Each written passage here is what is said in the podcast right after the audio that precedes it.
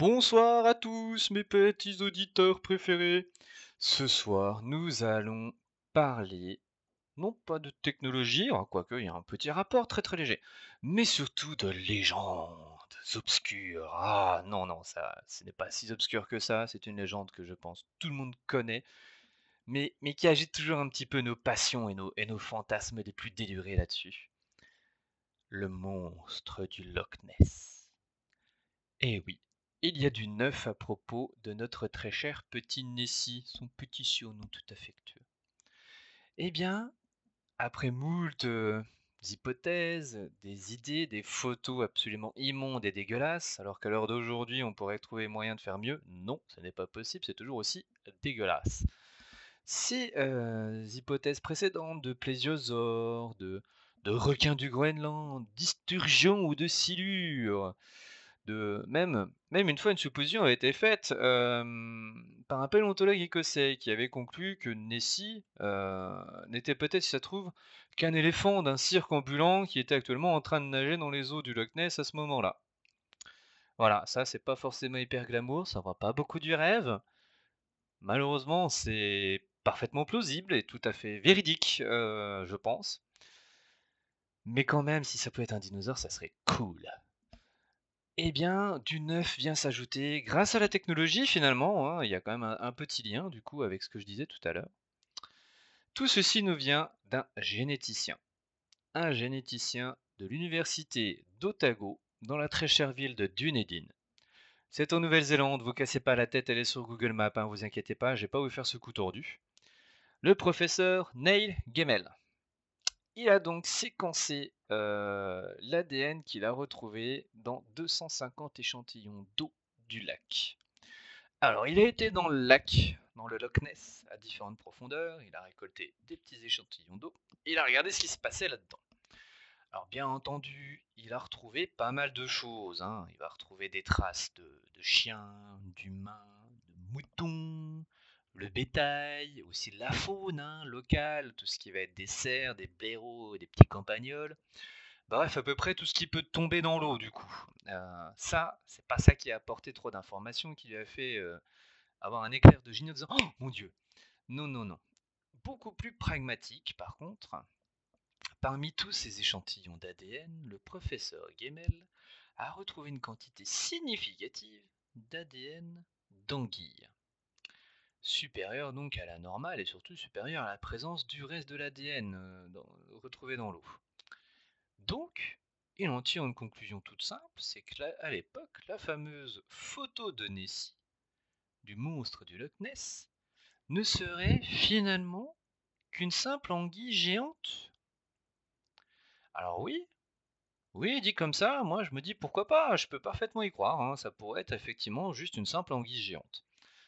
Alors c'est vachement moins sexy que la théorie du grand reptile aquatique dinosaure du... Euh, de, quelle époque c'était les plésiosaures?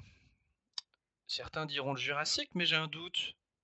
J'allais dire le Cambrien. Non, je ne sais plus trop. Ah, je ne suis pas un paléontologue. Bah, ce mot, là, tout de suite, maintenant, je ne l'aime pas. Paléontologue. Je ne suis pas paléontologue. En tout cas, Certains disaient effectivement que ce serait sans doute une de ces grandes créatures disparues du passé qui aurait survécu à travers des mers connectées souterraines dans la croûte terrestre qui relieraient éventuellement les océans entre eux euh, et y aurait du coup une petite échappatoire qui mènerait jusqu'au fameux lac du Loch Ness. Et que du coup ce serait un petit bébé plésiosaure qui aurait pu se faufiler dans une faille et arriver jusqu'ici, y vivre et y mourir. Euh, et qui serait entre autres lié également avec la fameuse fosse des Mariannes que ça traverserait à l'intégralité de la couche terrestre. Alors effectivement, rien ne nous dit qu'il ne s'agirait pas effectivement de ce genre de choses. A priori, dans la croûte terrestre, en dessous des océans, pourrait parfaitement y avoir ces cavités aquatiques qui seraient reliées entre elles.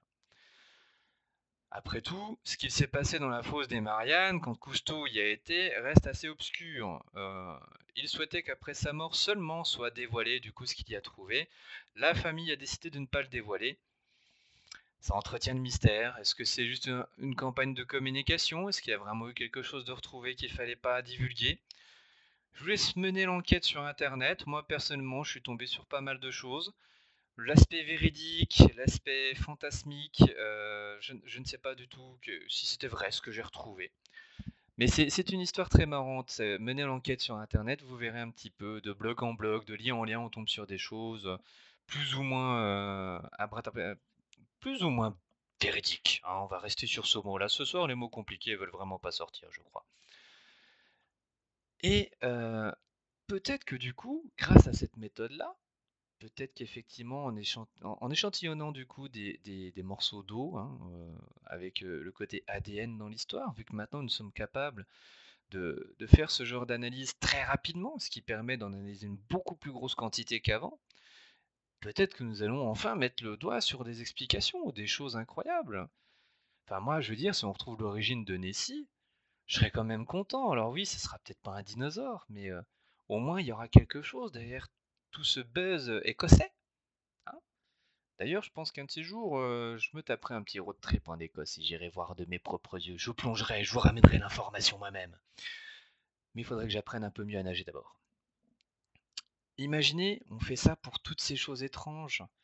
la fosse des Mariannes, avec du coup le, le fameux mégalodon qui se baladerait au fond de la fosse des Mariannes en Amazonie, dans ce lac, euh, dans ce lac, dans, le lac, euh, dans la rivière de l'Amazone, le fleuve de l'Amazone, je veux dire, avec les histoires de, de boas gigantesques, là, d'anacondas euh, titanesques, qui dateraient pareil de l'époque du Jurassique, où effectivement une espèce d'anaconda de, de cette époque-là mesurait une taille absolument phénoménale, qui fait passer du coup notre anaconda actuel pour un simple ver de terre. Ce serait absolument génial de retrouver la trace réellement d'existence de ce genre d'animaux, et surtout si on en retrouve la trace, ça veut dire qu'ils ont vécu il n'y a pas si longtemps que ça. Peut-être qu'il y a un ou deux spécimens qui vivent absolument cachés dans des recoins, ils peuvent encore survivre. Après tout, il y a une petite dizaine d'années, à tout casser, nous avons retrouvé la trace de cette espèce de requin, je crois que c'est le requin gobelin, si je ne me trompe pas, parce qu'il est absolument immonde et moche au possible, euh, du côté des mers du Japon alors que nous pensions que cette espèce était absolument disparue Je vous laisse y réfléchir, mais en tout cas, moi, ça me fait envie ce genre de choses. J'adore tout ce qui est légende et, les monstres et tout ça. Je, suis assez sensible et friand à, tout ça.